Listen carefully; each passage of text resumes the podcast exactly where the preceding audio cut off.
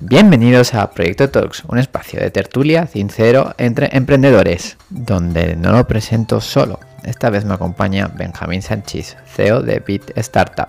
Y nuestros invitados, cada uno con su punto de vista, será Tom Horsey, Business Angel, emprendedor en serie, José Manuel Arnaiz, em- emprendedor en serie, Alejandro Ribó, CEO de Discoverfy y Adrià, CEO de Amphora. Así que más sin más dilación, empecemos.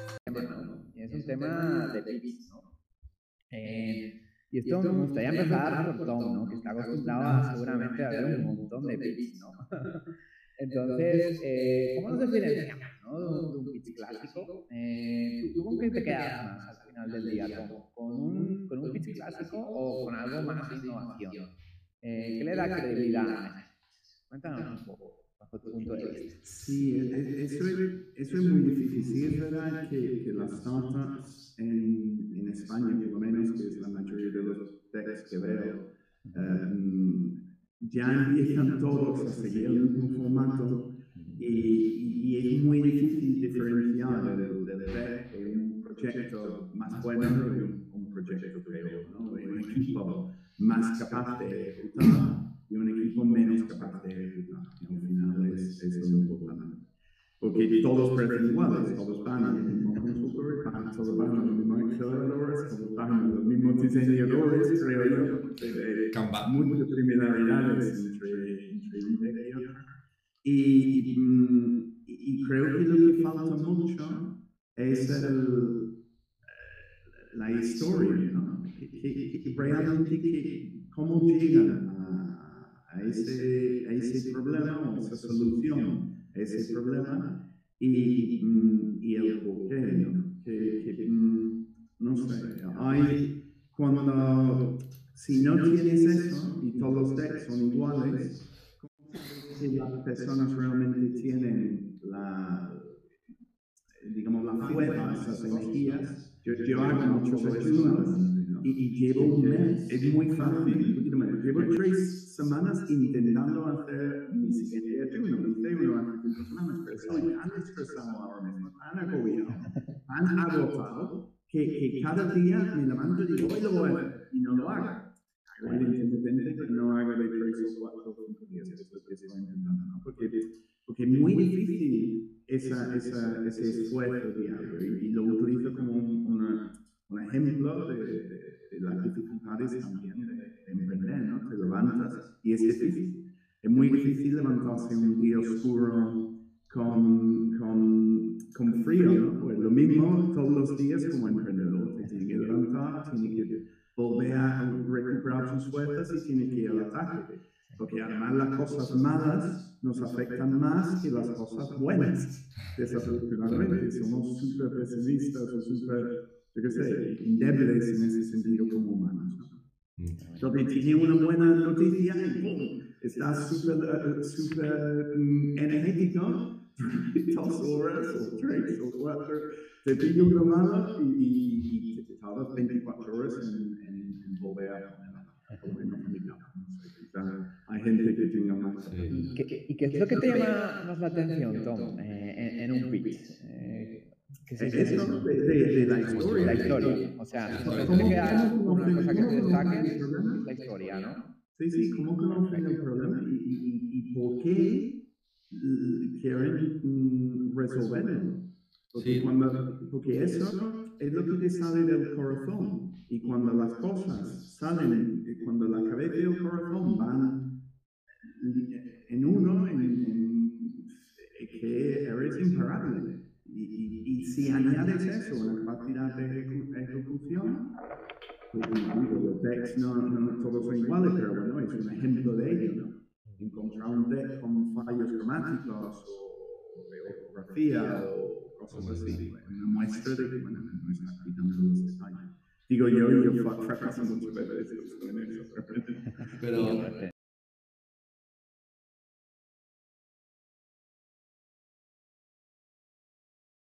Por ejemplo, eh, Adrián, que es, que es- que imagino que presentarías Dex cuando, cuando fuiste a Ronda, eh, ¿no te cohibía mucho el hecho de salirte del esquema como que está marcado de la estructura del deck? O sea, yo, por ejemplo, ahora que, que acabamos de cerrar ronda, ¿no? Una de las cosas que más eh, presión me generaba a la hora de presentar en foros era romper el esquema que durante tanto tiempo te machaca por hacer algo innovador, ¿no? Que al final pues te puede salir bien o mal, por ejemplo en mi caso pues salió bien, pero sí que es cierto que vas un poco diciendo, hostia, a lo mejor me estoy equivocando, ¿no? A lo mejor estoy yendo, estoy, estoy yendo más allá de lo que ellos esperan, pero por otra parte piensas, es que si hago lo mismo que hacen todos, no voy a, voy a pasar desapercibido, ¿no? Entre, entre todos. Entonces, esa, esa toma de decisión de decir, rompo, rompo los esquemas establecidos de cómo presentar un pitch, cómo presentar un deck, o, o me meto en el esquema que todo el mundo espera, ¿no? Eso es por lo menos la, la tesitura que yo siempre me encuentro y nunca sé muy bien cuál es la opción correcta, ¿no? Ser el rebelde, ser la oveja negra o, o seguir con el ganado. Sí, bueno, yo, nosotros acabamos de cerrar ronda, o sea que he estado los últimos meses de mi vida picheando a muerte. Y, y, sí que es verdad, o sea, nosotros tuvimos como una primera inversiones que hicimos al, al, principio muy pequeñas, entonces sí que el pitch quizás estaba mucho más centrado en lo que decía Tom a nivel de storytelling, ¿sabes? Porque no había métricas. La, después, cuando hemos cerrado esta primera ronda, ya teníamos métricas, entonces pues las preguntas que hacían los inversores también eran bastante distintas. Pero un poco lo que preguntas, Benjamín, sí que es verdad. O sea, yo intentaba ponerme un poco en la piel del inversor y me he encontrado de todo, ¿vale? Hay inversor como más clásico, hay algunos que son un poco más canallas.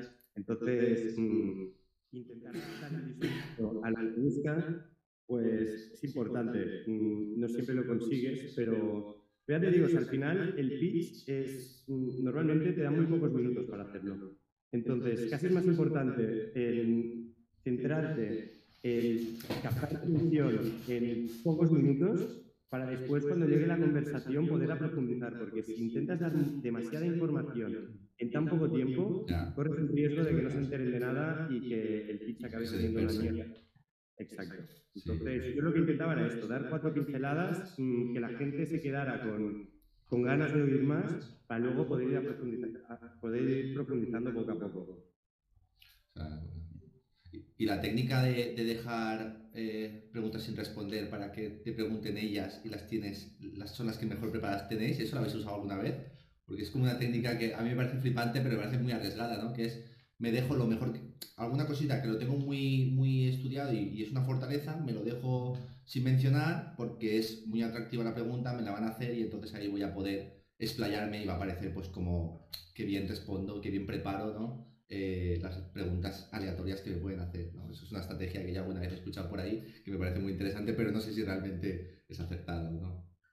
Bueno, yo, yo, yo, más que porque al final te preguntan lo que ellos quieren y lo que sí que te das cuenta es que mmm, el que más sabe de tu negocio eres tú, ¿sabes? Sí, sí. Entonces, muchas preguntas en algunas, muchas veces te pueden parecer bastante absurdas o incluso piensas, mira, es que el inversor está perdiendo el foco, ¿sabes? Porque realmente lo importante, lo que yo creo que es importante en mi negocio es esto.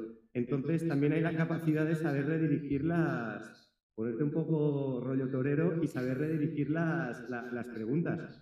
Y tú también ayudar a los inversores a que ellos entiendan lo que tú realmente crees que es importante para tu startup. Y yo creo que es una manera de ayudarles también, porque claro, es que en cuatro minutos, en tres minutos, los inversores muchas veces les cuesta, ¿sabes? Saber dónde poner el foco.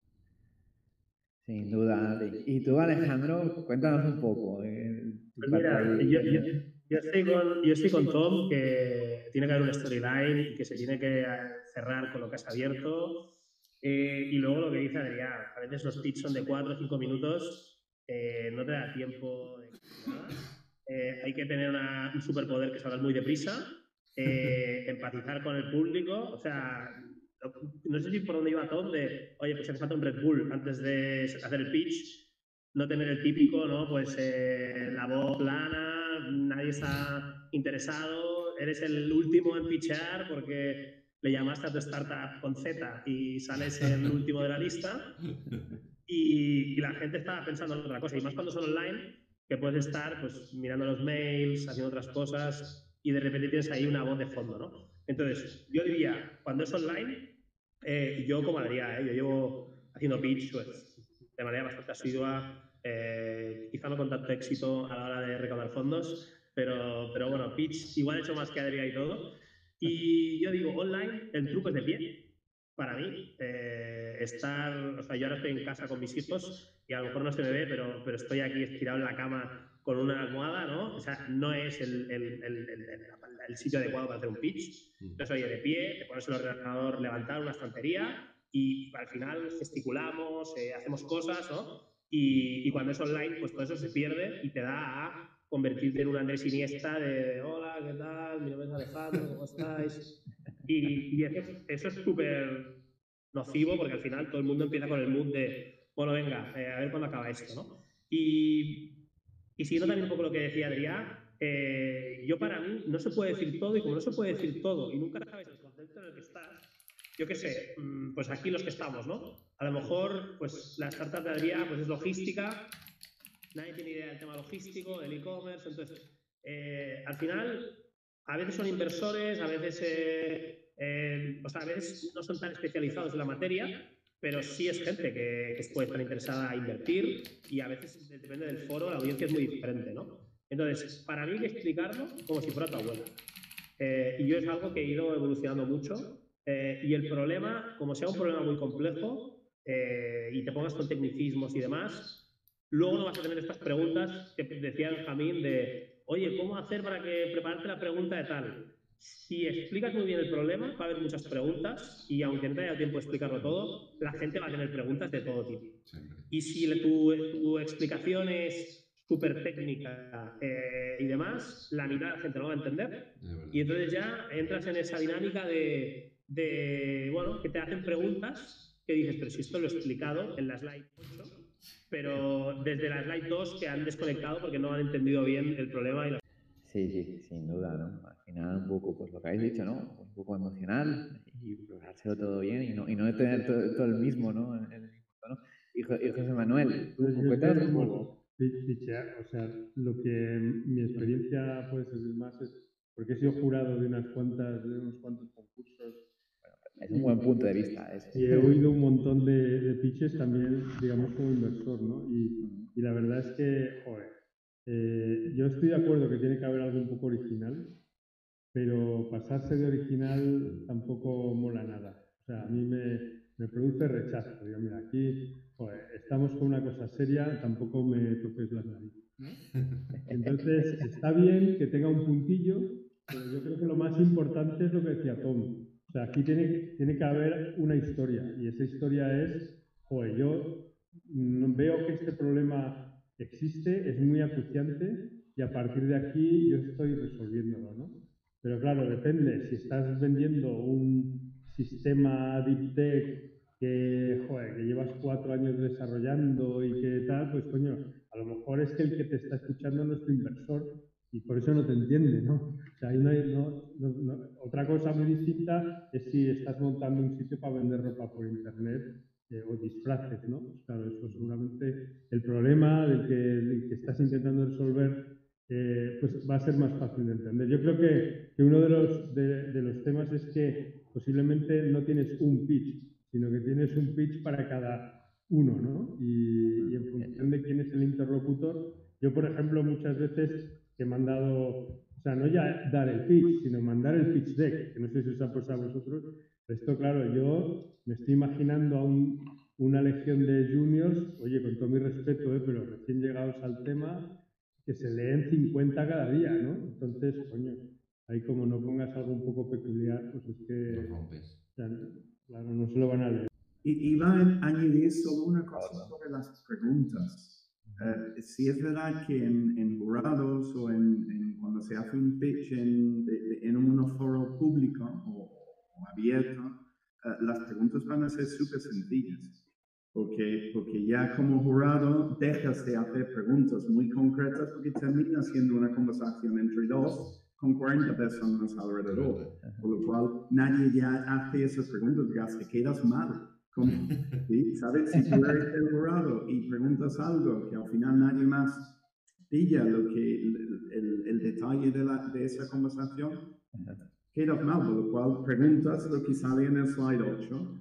porque, Oye, ¿cómo vas a llegar al mercado? ¿Cómo vas? eh, ¿Cuáles son tu facturación? ¿Cuál es tu tracción? ¿A qué valoración? Es que las preguntas son siempre las mismas Sí, y todos tienen algún valor para todos los que están viendo, ¿no? Menos en, en mi experiencia. Qué bueno. Y, y me imagino que si os interesa y todo eso, pues ya una conversación fuera, ¿no? De- del pitch y todo eso, ya más una conversación más personal. que el objetivo del pitch no es conseguir la firma, evidentemente. No, no, claro, vamos, yo creo que Ojalá. es tener interés. Es una primera cita, ¿no? Dice Tom, ojalá. Ojalá, ya. Aquí los emprendedores. estamos- No, yo, yo creo que fíjate, hay que verlo más como, o sea, si es un concurso sobre todo, ¿eh? de, de joder, que no me descarten de cara, que no, que no lo otro, tal como yo lo veo. ¿eh?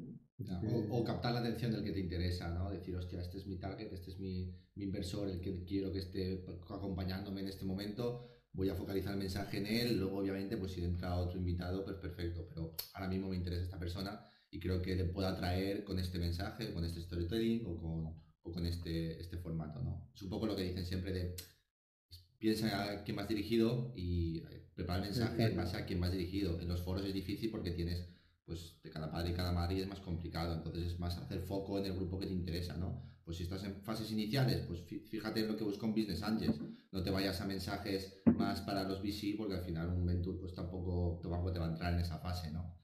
Creo que eso es importante también, ¿no? Prepararte un mensaje claro a quien tú quieres atraer, luego ya veremos lo que sucede, ¿no? Pero al final esa es- yo creo que es, es clave y muy complicado. Yo de hecho de ahí peco mucho y soy muy demasiado técnico, que creo que decía eh, Alejandro, me suena, o Adrián, que muchas veces me, me tecnifico mucho el mensaje y tengo que aprender a hablar para las abuelas, ¿no? Y de hecho mi madre aún no sabe lo que hago. No, soy, no he capaz de explicarle aún lo que hago a mi madre.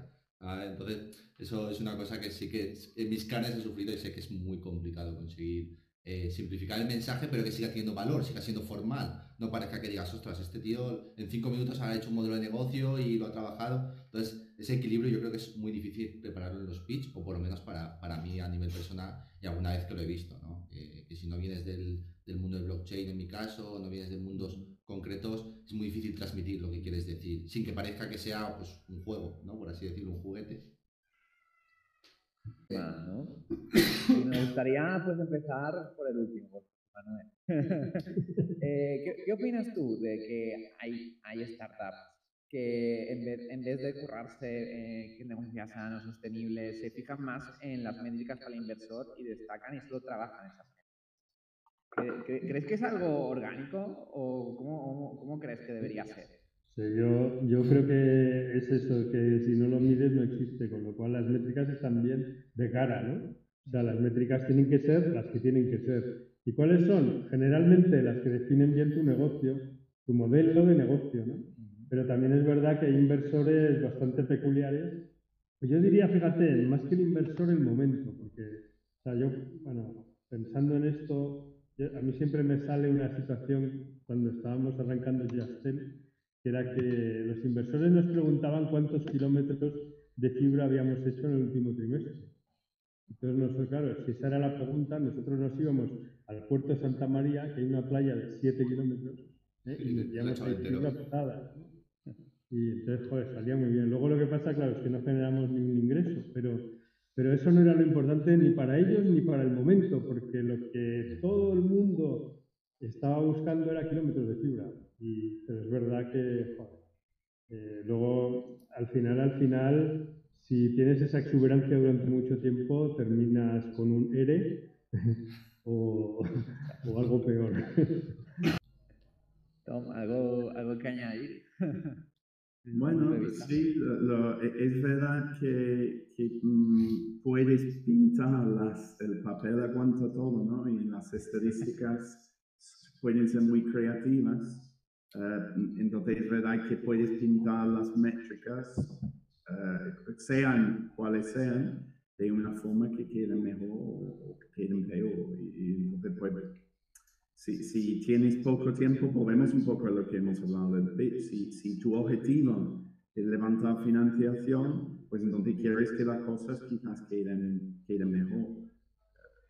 ¿Sabe? Que, que, mm, pero que si, si lo que realmente buscas es hacer tu negocio, pues lo que ha dicho José Manuel, pues hay que centrarte en, en las métricas que, que tengan sentido. Quizás en ese, en ese caso yo, y, y, y quizás no son los tipos de inversores que estaba buscando Justel, ¿no?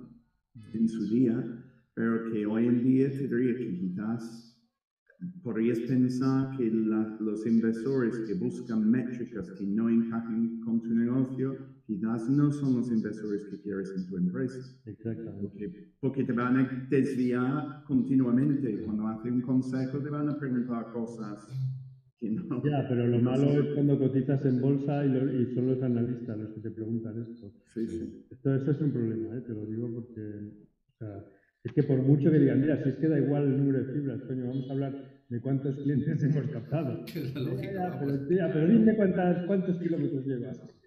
Lo de cotizar en bolsa ya es, es, eh, es otro Bolsa, nivel. ¿qué, es, qué es eso de la bolsa? Dice, Joder, nosotros sali- salimos a bolsa en, sí, en el 99, yo creo que fue. Los emprendedores, ¿cómo veis esto?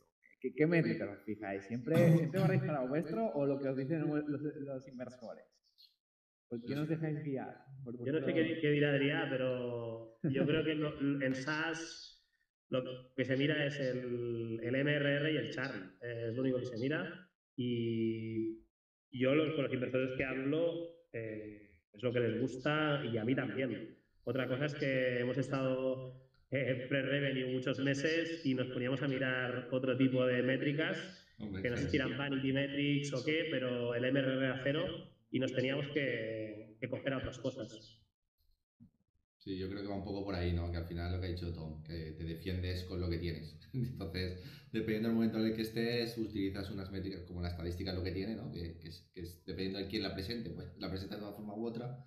Yo creo que el juego es lo que tengo, lo presento. Y el, el inversor o la otra parte de, de, de la moneda, de la cara moneda, lo que tiene que hacer es, pues, pues preocuparse de, de- de entenderlo bien, ¿no? Y por qué estás presentando esos datos. Y sobre todo, pues un poco el, el entender la situación en la que estás. Que decir, si llevas cinco años en el mercado y un MRR, pues es un poco abrir. Yo te digo que, que el- la clave para mí ¿eh? está en, eh, o sea, si estás en esa situación en la que la métrica buena, la que describe tu negocio, no te, no te está funcionando aún, entonces es un proxy, o sea, tienes que estar buscando algo que dé una idea de que lo vas a llegar a tener. Y, y si lo piensas así, creo que la cosa funciona mejor. Claro, los kilómetros de fibra en aquel caso pues será un proxy muy lejano. Pues sí, pues sí. Y Ad- Adrián, algo que... Sí, yo no, o sea, en mi caso, una de las cosas que, que- que yo vi, o sea, nosotros hemos empezado a reportar a los fondos ahora hace relativamente poco, cuando hablábamos con ellos, pues yo lo que quería es no tener que hacer dos reportes, o sea, uno para los hands, para la empresa, y otro para, para los inversores. Entonces, intenté agruparlo todo para que, para que es que si no te, te genera doble trabajo, ¿sabes? Y reportar es, es trabajo. Entonces, nosotros ya que una vez al mes, pues reportamos a toda la empresa, que es como la única vez al mes donde estamos los distintos departamentos todos juntos, pues intentamos que la presentación que hacíamos para la empresa fuera exactamente la misma que para los inversores, y es lo que estamos haciendo.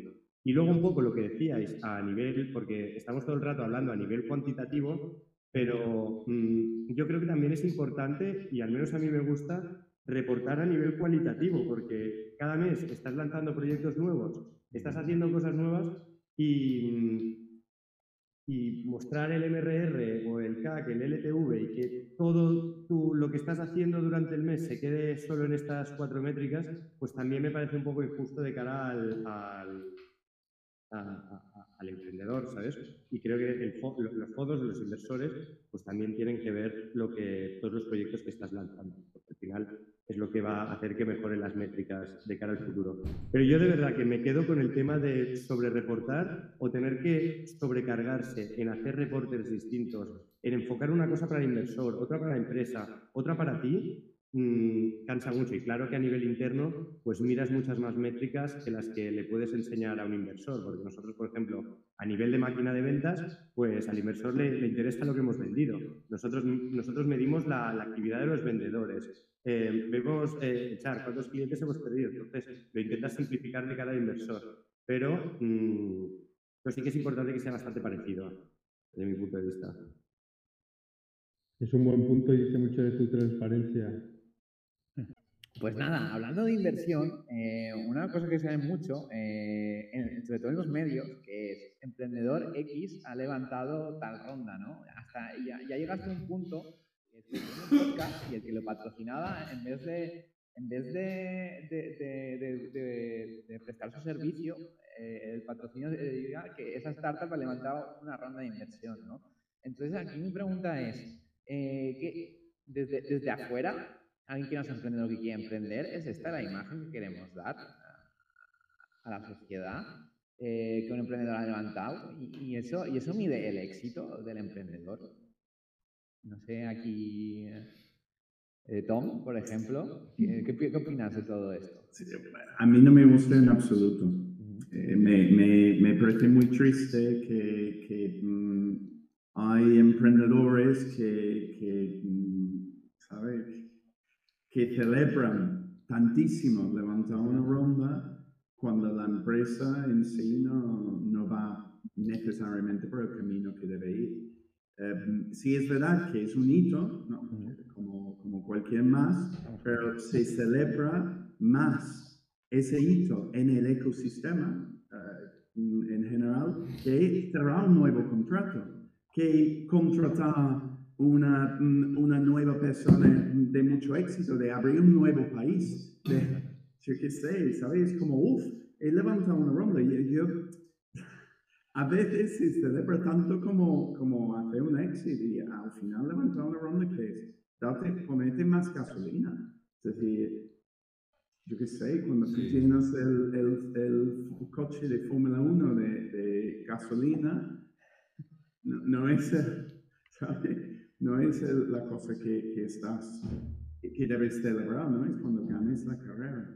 ¿cierto? E- Es verdad que lo entiendo, porque es, es verdad que es un hito, es un hito importante y además yo creo que al final, el, en general, eh, mm, nos hemos por, por, yo qué sé, por, por el ecosistema, por el, el, el- el sector en sí, nos hemos hecho que levantar fondos sea tan importante en algunos modelos de negocio que, mm, que, que es casi pues, lo, lo- lo más importante, ¿no? Pero, repito, es en algunos modelos de negocio. No, no es necesario para todos los modelos de negocio. Si tienes que poner muchísimos, muchísimos cables, necesitas dinero, pero no necesita- necesariamente necesitas ampliaciones de capital, ¿no? Hay otro tipo de, de financiación. Sí. Pero hay otros modelos de negocio donde no, no necesariamente necesitas ni necesitas una ronda tan, tan grande, ¿no? Pero si haces una ronda pequeña es como que no es noticia, no, no hay, no hay. Ya, ya, y además que realmente yo creo que, que a veces perdemos el foco un poco que no es solo el dinero, también es quien venga detrás del dinero, ¿no? Al final, dinero, como bien dices, ¿no? Hay muchos métodos de utilizar dinero, vete al banco, pide un préstamo, eh, familiares, eh, eh, prestatarios, pero en realidad que la gracia del inversor en el ecosistema startup es también todo el smart que trae, ¿no? Toda esa red que te trae, toda esa reducción, toda esa aportación que hay detrás de la persona o grupo de personas que están entrando, ¿no? Nosotros, de hecho, es un- un, una estrategia que nosotros llevamos a cabo y creo que es muy interesante para las startups es que en las fases iniciales lo que vayas es a por número de business angels, ¿no? Cuanto más gente tengas en el equipo, es más fácil conseguir relaciones, conseguir contactos, más, más allá que del dinero, ¿no? Porque al final el dinero puede proceder de muchos entes distintos y yo creo que lo más relevante es quién te da el dinero, ¿no? Y, y el tipo de relación que vas a tener con él, porque al final es verdad que mucha gente que si está metido en muchos, en muchos berenjenales, ¿no? el tema está que, que no te puede ayudar o acompañar de una forma tan efectiva que yo creo que es lo que realmente da valor, ¿no? Que- más allá del dinero. Es que el dinero es como, estamos muy obsesionados con, necesito dinero, pero ¿el dinero para qué? Porque si yo no tengo ni idea de cómo, yo qué sé, mm, preparar campañas de marketing, oye, pues si me entra un Business Angels que está especializado en marketing, me va a aportar un valor mucho más del que yo voy a poder conseguir con ese dinero contratando a alguien de marketing, ¿no? Solo con sus consejos o su asesoramiento. Entonces yo creo que a veces perdemos el foco de que el dinero tiene que ir acompañado, el Smart Capital, ¿no? el concepto de Smart Capital, tiene que venir bien acompañado de, de las personas que, que se involucren en el proyecto y hay que hacer que se involucren, ¿no? o intentar conseguir que les incentive involucrarse en nuestros proyectos más allá del dinero que nos den. ¿no? Yo creo que es un poco la, la línea o la filosofía que creo que tendríamos que tener como startups, ¿no? De- para no ser tan tan tío Gilito, ¿no? Con coger dinero, dinero, dinero, y es como, bueno, pues es que todo el mundo tiene dinero, si lo importante es quién está detrás y qué te van a aportar, ¿no? Porque al final hoy en día y conforme está el mercado, conseguir rondas de financiación tampoco es tan complejo como era antaño, ¿no? Hay bastante liquidez en el mercado. Yo creo que va más bien enfocado, desde mi punto de vista, y corregirme si me equivoco, a quién viene detrás, ¿no? Un poco a raíz de lo que decía José Manuel, ¿no? Que dice, estamos en bolsa, pues pero mira, nos vienen los analistas, pero no se preocupan de nosotros, lo que se preocupan es en la otra parte, ¿no? Entonces, un poco, yo creo que ese es el punto, ¿no? Depende de la fase, obviamente, depende de la fase en la que se encuentra la startup, pero yo, por ejemplo, en esta fase que estamos en la fase inicial, creo que es importante quién nos acompaña, ¿no? Y qué va a aportar él como persona. Yo creo que estoy, estoy muy de acuerdo con lo que dice también, pero yo creo que hay aquí también un punto de, oye, eh, yo veo CEOs que están todo el tiempo pensando en, en ronda, ¿no? O sea, no sé vosotros, pero yo veo unos cuantos. Entonces, yo, la pregunta que yo me hago es si, si, es que las rondas no son demasiado pequeñas. Porque claro, o sea, no puedes tener al CEO todo el tiempo pensando solo en levantar pasta porque se le va a acabar dentro de seis meses, ¿no? Entonces, yo mi reflexión aquí es decir, oye, pasa esto igual en todos lados porque a lo mejor en otros sitios levantan para dos años, ¿no? O sea, y a lo mejor no hacen tantas alaracas, pero es verdad, pero es que claro, cuando te queda para dos meses y consigues cerrar, el alegrón es tremendo, ¿no? Vamos. Entonces, o sea, el tamaño de la ronda, yo, o qué perspectiva le estás dando a la ronda. Yo creo que en España nos pasa mucho esto, ¿eh? Son pequeñas. ¿Y los emprendedores cómo lo habéis dicho, sí, como no había que ser políticamente correcto, eh, yo hago una, una, crítica al ecosistema. O sea, yo creo que los periodistas eh, y, no es, creo, eh, he hablado con algunos de ellos y te lo dicen. Llaman, oye Adrián, ¿cómo tal? No sé qué, ¿cómo vais? ¿no? Eh, pero Adrián, que te pongo el ejemplo, ¿eh? Y lo que te dice Adrián es que acaban de levantar un millón de euros de ronda y, no te dice cuántos clientes tengo, cuál es mi MRR, cuál es mi. O sea, no te dicen nada. De los emprendedores somos opacos, no queremos decir nada por competencia, por miedo, por lo que sea nadie quiere decir nada, eh, vas a un podcast y, o te apretan o no, no, eh, todo va muy bien, no sé qué, nadie quiere hablar de las cosas malas, ni de los entresijos de la startup, ni de, ni de métricas. Entonces, ¿cuál es la noticia? Ha levantado dinero. Y esto yo creo que también, volviendo atrás, ahora está empezando a haber noticias de exits, pero en los 10 años para atrás es que las noticias eran que alguien levantaba dinero, porque nadie hacía exits y ahora aún así hay poquitas noticias de exits. Entonces, si no hay exits y la gente no quiere hablar de, de, sus métricas, eh, pues se habla de levantar dinero, que además, por otro lado, también veo que cuando son rondas grandes, lo que decía José Manuel, ¿no? de, proyectos un poco más avanzados y con runway para bastante tiempo, la noticia es, ha levantado tanto dinero y van a contratar a 100 personas. ¿no? Y creo que igual el, el titular es, eh, levantan 10 millones de euros pero luego lees el artículo ¿no? y van a contratar a 100 personas, eh, bla, bla, bla, y, y, hay un poco de chicha, ¿no? Eh, pero yo, yo sacaría la fusta y, y, eso, creo que igual que se dice a veces de cuando alguien tiene una idea que no la quiere compartir con nadie porque le da miedo a que le copien, eh, pues cuando le viene la prensa, lo único que el emprendedor dice es el dinero que ha levantado, el problema que solucionan, cuánta gente somos y, y cuál es el siguiente hito. Somos pues, de los datos, ¿no? Yo, yo un poco en línea de lo que dice Alejandro, pues sí, sí, o sea, a ver, encuentro normal porque es lo que, lo que estamos imponiendo, o sea, al final la gente está valorando, la, la gente de fuera, ¿eh? los que no tienen datos, los que no tienen métricas, pero están valorando las startups si son buenas y malas en función del dinero que han levantado.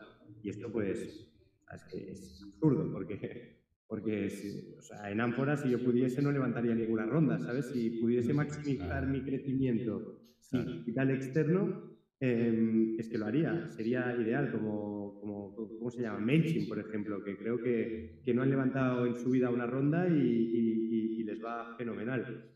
Pero, pero claro, o sea, no es el caso. Entonces, el, los, los fundadores o los, fundadores tenemos que hacer un ejercicio pues de ver mm, cuál, cuál es el dinero que yo necesito para poder maximizar el, el, crecimiento. Y ahí pues entra otra variable en la ecuación, que es lo que decía José Manuel, que es el tiempo dedicado, que esto la gente no lo valora, pero consume muchísimo tiempo levantar rondas, ¿vale? Porque Mm, los inversores no, al principio, pues mm, pillar el primero es el más complicado, luego ya cuando tienes uno, se te alarga la ronda porque quieren entrar no sé cuántos y tú tienes que empezar a, a ver cuáles te interesan más y cuáles te interesan menos, y algo que se podría hacer en menos tiempo, pues se acaba alargando. Entonces, lo ideal em, es lo que dice José Manuel, si pudieses tener la Waze de, de, dos años o de tres años, pillas pasta y te dedicas a crecer tu negocio, que es lo importante, y te olvidas de ir picheando cada, cada seis meses. Pero, pero no es así porque, claro, al final sí, poder puedes. Yo podría haber pillado más dinero para, para, más tiempo, pero claro, no me interesaba nada porque me hubiese mm, diluido mucho más y, y, y, no hubiese tenido sentido. Pero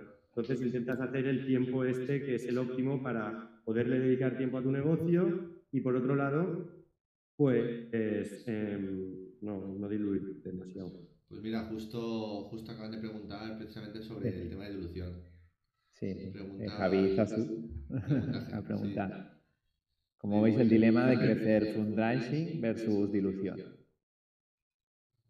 Ya, bueno, esto, al menos yo, lo, o sea, está, o sea, está claro, ¿no? El, el inversor le interesa comprar barato y, y, al fundador le interesa vender caro. Es que no tiene, y al final quien valora las startups en el ecosistema, pues es el mercado, cuando llegas al, al, al acuerdo. Pero por supuesto, también es verdad que entiendo, y esto seguramente lo dirá mejor José Manuel y, y Tom, pero llega un punto que al inversor tampoco le interesa machacar al, al, emprendedor porque llegará un punto, si no, que dirá, ¿para qué me voy a currar nada si la empresa es toda de los inversores? ¿sabes? Para esto me quedo en mi casa o me pongo a hacer otra cosa.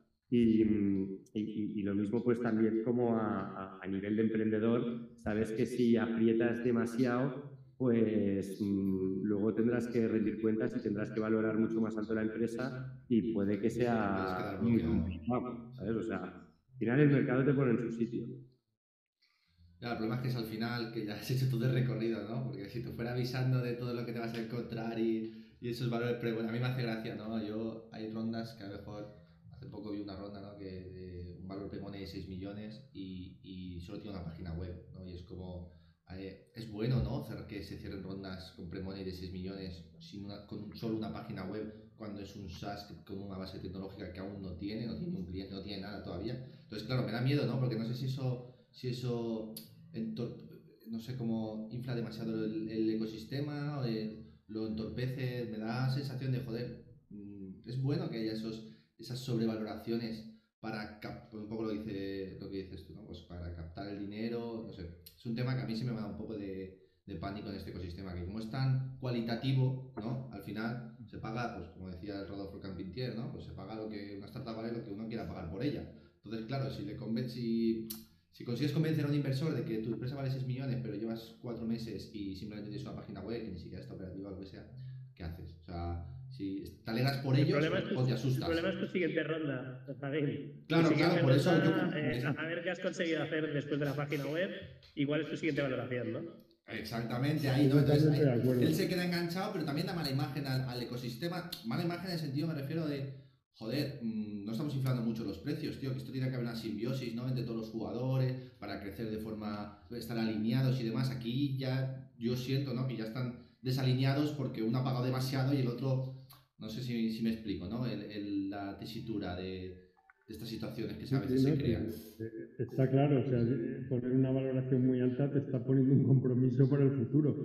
Pero también he visto el otro lado, o sea, hay gente que, que se ha convertido en no invertible porque, porque el management se había diluido demasiado. Uy, sí, sí, yo, yo, desde luego, o sea, en, en lo, la era metro principal. O sea, yo lo que quería es que el proyecto saliera. Yeah, porque, porque entendía el, el, el, porque tenía un problema que quería resolver. Y, y, y, resolver ese, el problema era mi prioridad, no era tanto decir, joder, me voy a forrar o no sé qué, ¿no? Vamos, si nunca lo has, nunca has estado ahí, no lo entiendes, ¿no? Sí. Y, o sea, si, si, tú, si tú siempre has estado en el lado de, yo cojo dinero de unos señores, señoras, lo pongo en me parece bien en unas intentando buscar una rentabilidad en unas empresas y tal, pues claro, eh, no has intentado nunca resolver un problema. Este, no sé, o sea, es, esto es un poco de fusil ya, ¿eh? pero... yo, yo, aquí, o sea, estoy de acuerdo que lo importante es resolver el problema, pero es verdad que te motiva mucho más resolver un problema con mucho equity que con casi nada. Sí, seguro que sí. Sí, pero también es cierto que mejor tener el 10% de 100 millones que el 100% de 10.000, ¿sabes? Euros. Claro, claro. Ahí tienes que jugar tú con el equilibrio. Yo, yo sí que creo que el, el tema este de dilución, que, que al final es lo importante para el emprendedor, también tiene soluciones más adelante. Yo tengo unos cuantos ejemplos de participadas donde somos los propios inversores que hemos propuesto pues recompra desde la empresa de, de minoristas en, en, el cap table para hacer una reducción de capital, de, de phantoms, eh, enfocado a objetivos eh, muy concretos para, para los, los, fundadores. Es decir, que, que, no digo que sea toda una solución porque no vas a pasar un 20, un 20% un 60%, pero, pero sí hay, hay ciertas soluciones. Ahora tengo uno donde estamos pactando a todos a todos los socios y ya estamos en la tercera ronda para, para, para los, los, fundadores que ya, porque ya decimos, mira, que no pueden tener menos porcentaje de lo que tienen. Entonces, creo que a eso hay soluciones y, y volviendo un poco a lo que ha dicho pues, tanto Adrián como José Manuel del, del tiempo dedicado a rondas, no era el más grande, era el más ágil, ¿no? el más rápido. Entonces, y es así en todo. Si no lo hemos si ser rápido es bueno, pues mejor que luego podemos ver cómo lo resolvemos, porque como dice José Manuel, lo que tenemos que hacer es resolver el problema. Si resolvemos el problema, todo lo demás va a salir.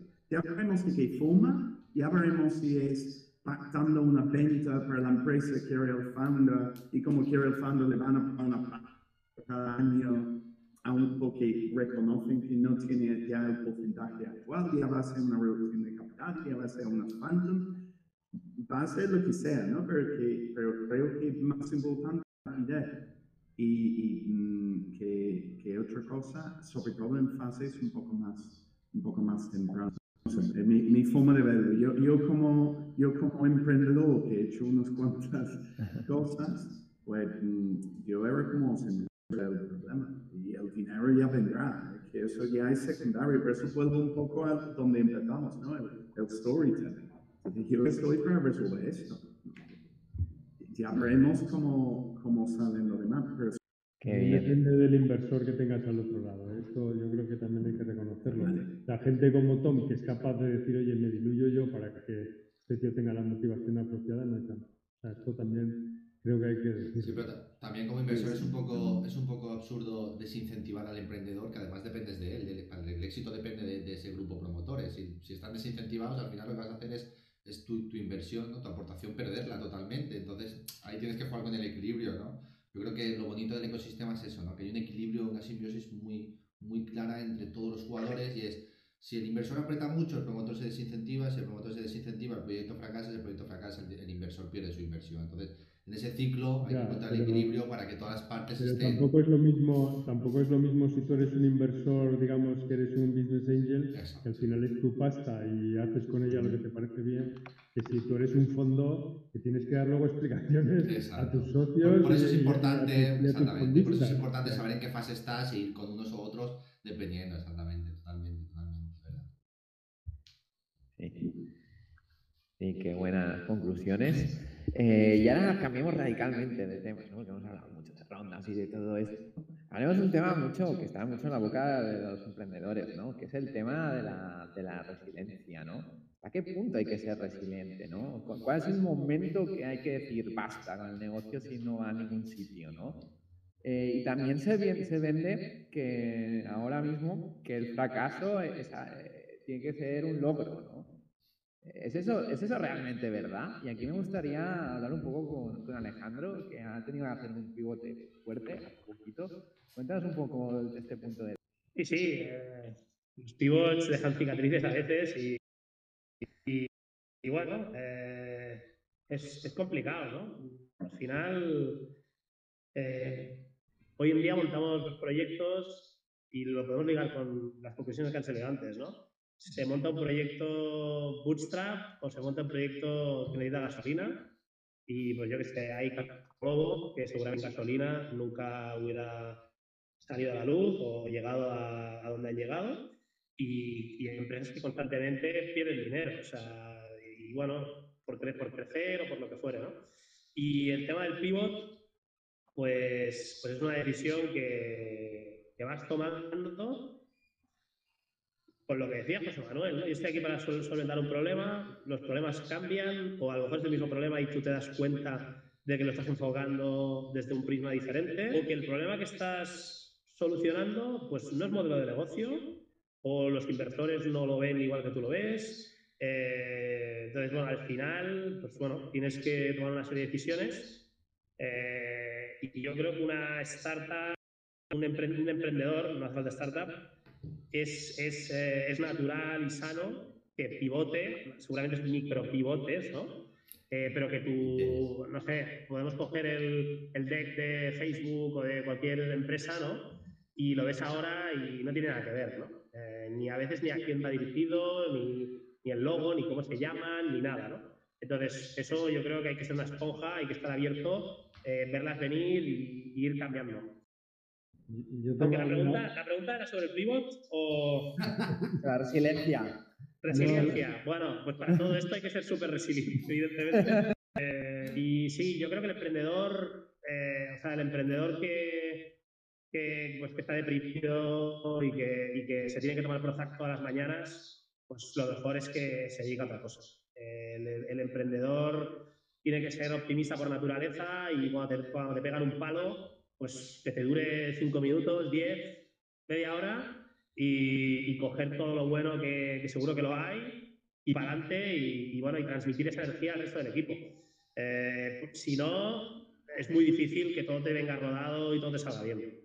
Yo aquí sí que me gustaría contar mi experiencia de Digimóvil, pero lo primero que tengo que decir respecto al pivotaje es que siempre que el origen lo tenga en un aprendizaje, a mí me parece si es eh, patada para adelante, mm, no lo tengo tan claro, ¿vale? Pero, o sea, yo en cuanto a la resiliencia, yo creo que, vamos, debo ser el maestro, porque, o sea, yo esto empecé con ello a mediados del 2006 y hasta mediados del 2008 no tuve, digamos, la capacidad de poner el proyecto en pie. Y fueron dos años muy jodidos, muy jodidos.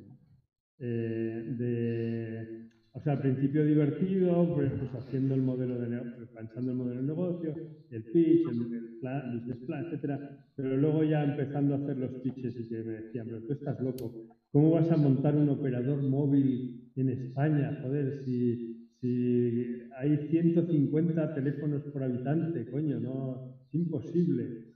Y, o sea, yo al final, pues yo creo que hay un punto ahí de que no tiene que ser obcecación, pero sí, digamos, eh, esta, esta decisión que tienes de que efectivamente el problema existe y que tienes una buena solución para él, ¿no? Y mientras tengas eso, yo para mí eso, se me acaba la pasta o el mercado. Y mientras tanto, yo sigo empujando, ¿no? Y siempre que tenga fuerza. Pero es verdad que me he visto situaciones de, de tirar la toalla porque, mira, es que el mercado no está tirando. Entonces, coño, si no tira, aunque tenga el dinero, pues, pues lo devuelve, ¿no? Pero sea, no, no hay que obcecarse. Sí, al final el mercado manda, ¿no? Por eso es la validación tan importante, ¿no? Tan, tan de startup. Hay que validar y que te validas el mercado. Y si el mercado no te no, no, acepta tus condiciones, es que no, o no es tu mercado, o no es tu momento, o simplemente pues no, no es lo que está buscando el mercado. No, pues el mercado, en el mercado incluso de la, de la inversión en este caso, o sea, porque dos años diciendo, oiga, que aquí hay un Aquí hay unos tíos, joder, había 800.000 rumanos en España, ¿sabes? O sea, un mercado muy grande, ¿no? Y muy, y muy mal atendido. Y sin embargo, oye, me decían si estaba loco. O sea, que te quiero decir que, que hay, hay, los dos puntos, ¿eh? No, sí, sí, o sea, no, no, es un equilibrio fácil. Y, y un poco, eh, como dice José Manuel, eh, también voy a contar un poco la experiencia personal, pero yo lo he vivido como dos mundos, ¿sabes? Por un lado tienes el mundo interno de tu empresa, que es la leche, estás con tus socios, trabajas mm, muchísimas horas al día y estás como súper feliz. Y luego sales de la oficina y eres el loco de Barcelona que está montando algo nuevo. Que nadie entiende. Estás sudando con ojeras de lo mucho que estás trabajando, luego te vas a comer a tu casa con tu madre y tu madre te dijo, y tu madre te hace los típicos comentarios de, bueno, si no va bien ya te no, no, sé porque yo no he visto cómo es, eh, podría ser en Silicon Valley o en otros países, ¿sabes? Estoy más acostumbrada. Pero es verdad que mm, yo entiendo que mi madre, ¿sabes? En plan, super boomer, como la gente de mi edad, también la tiene heredada aún de, este formato de, mentalidad. Y esto lo, es un problema porque yo aíslas un poco, ¿sabes? Y acabas haciendo planes con tus socios, con los programadores que están trabajando contigo, porque son los únicos que no te ven como un tarado, ¿sabes? Dice mucho en levantar rondas, porque es cuando, cuando la gente te deja de ver como un loco, en muchos casos. Exacto. Y no tiene ningún sentido, ningún sentido. Pero te da que es algo que no, no me he deprimido por ello, ni mucho menos, pero es algo que pasa, ¿sabes? Y esta mentalidad sería la leche que empezara a, cambiar. Pues yo peco mucho de ser demasiado mm, burro. En, creo, reflexiono sobre esto una barbaridad. Lo que ha dicho José Manuel, de estar dos años luchando, he hecho eso unas cuantas veces y algunas veces me ha salido y algunas veces no. Y, y, reflexiono mucho sobre si eso ha sido bueno o ha sido malo. Si yo tenía que haber dicho no antes, está claro en, unos cuantos casos, pero muy fácil decir eso después, ¿no? En el momento luchas y luchas y luchas y ya está, ¿no? Eh, mm, y, y, cuando reflexiono si, si era mejor, si yo, bueno, vamos ver, es que aquí hay un tema y lo hemos comentado, resolver el problema contra el, el tema financiero. Si yo en, mi día yo no tenía inversores, yo he luchado todo solo. De hecho, me habría encantado tener un Tom ayudándome. Yo habría ganado muchísimo más, habría tenido mucho más éxito, habría contratado muchísimas más personas, pagado más impuestos, todo, ¿no? Pero bueno, no, no era el caso. En, en, en, los años 2000, yo monté, hablando de eso de José Manuel, hablaba de del, del operador móvil, yo monté una agencia de publicidad móvil en el año 2006. Y había, y había Google, no, no había más. Y luego Google compró AdMob, que, que no había más en, en, el mundo en ese momento.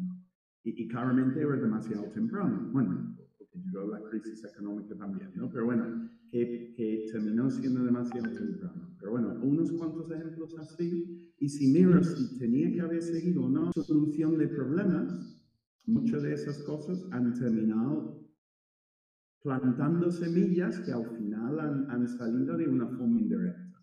Entonces, si, si, lo miro de forma global, digo, ha sido mucho mejor tener esa resiliencia y, y ese, y ese mm, mm, obstinación en resolver un problema que no tenerlo. Y, y, creo que quien no tenga esa fortaleza de levantarse, como ha dicho Alejandro, levantarse y volver a la pelea, pues mejor no ser emprendedor, sinceramente, porque, porque lo vas a pasar tan mal, tan sumamente mal, que, que, mm, que mejor no intentarlo. Porque, porque estamos aquí, solo tenemos una vida, da igual la cantidad de dinero que tenemos en el mundo, solo tenemos 24 horas al día, cada persona. Entonces, intentar hacer algo que va contra tu, tu propia forma de ser, creo que es una equivocación. Pero si tienes ese gusanillo y lo quieres hacer, hazlo con todas las fuerzas que tienes, porque si lo haces a medias, te vas a ver de nada. Entonces da igual que fracasas, es que, es que ha sido en vano y, vas a pensar, coño, cuando mueres, te vas a sentar ahí y decir, coño, lo tenía que haber luchado más, ¿no? Entonces yo creo que eso aunque ganas un pierdes más dinero, te da igual, es, resolver el, el, el, problema que te hace sentir bien. Creo yo, vamos. Quizás soy demasiado romántico en esto. Pues, pues, bueno, nos, nos, nos, quedamos con ese romanticismo. Benja, no sé si quieres algunas palabras antes de, de cerrar. Pues nada, la verdad es que muy bien. Ha sido la primera vez y haber hecho nuestro beta test me ha gustado mucho. Los invitados, la verdad es que los cogiste con, mucho, con mucha precisión y creo que ha sido un debate muy interesante. La verdad se me ha quedado corto. Creo que se puede hablar muchísimos temas. Creo que se han abierto muchos, muchos huevos de Pascua que se podía haber reutilizado, pero se podía haber ampliado. Y la verdad que nada, agradecimiento absoluto por esta hora, que como bien ha dicho Adrián, el tiempo que, tenemos, que, que el tiempo que consumimos a veces no se valora y, y nada, muchísimas gracias por haber participado porque ha sido de agradecer y lo he disfrutado muchísimo. Da gusto poder interactuar, ¿no? Tomar un café con gente que habla el mismo idioma, que a veces es, es complicado, ¿no? Que te, que te entienda. Nada, decir a la gente que se- los que nos escuchen el podcast que se suscriban, lo- los que, los que nos, nos ven y nos siguen por, por Twitch, que le, le- le den a seguir, que van a haber más debates como estos. Y nada, ha sido todo un placer, chicos. No sé si queréis decir unas últimas palabras, los invitados. Nada, muchas gracias, lo he pasado muy bien. Igual, muchas gracias. Yo creo que Esperamos al si- a, a la siguiente Talks. Yo igual también, gracias. Y de verdad que hubiese estado un rato más, ¿eh? Pues qué sí, bueno, sí. qué bueno. Está entretenida la cosa, entonces. Muy bien, muy Me bien. alegro.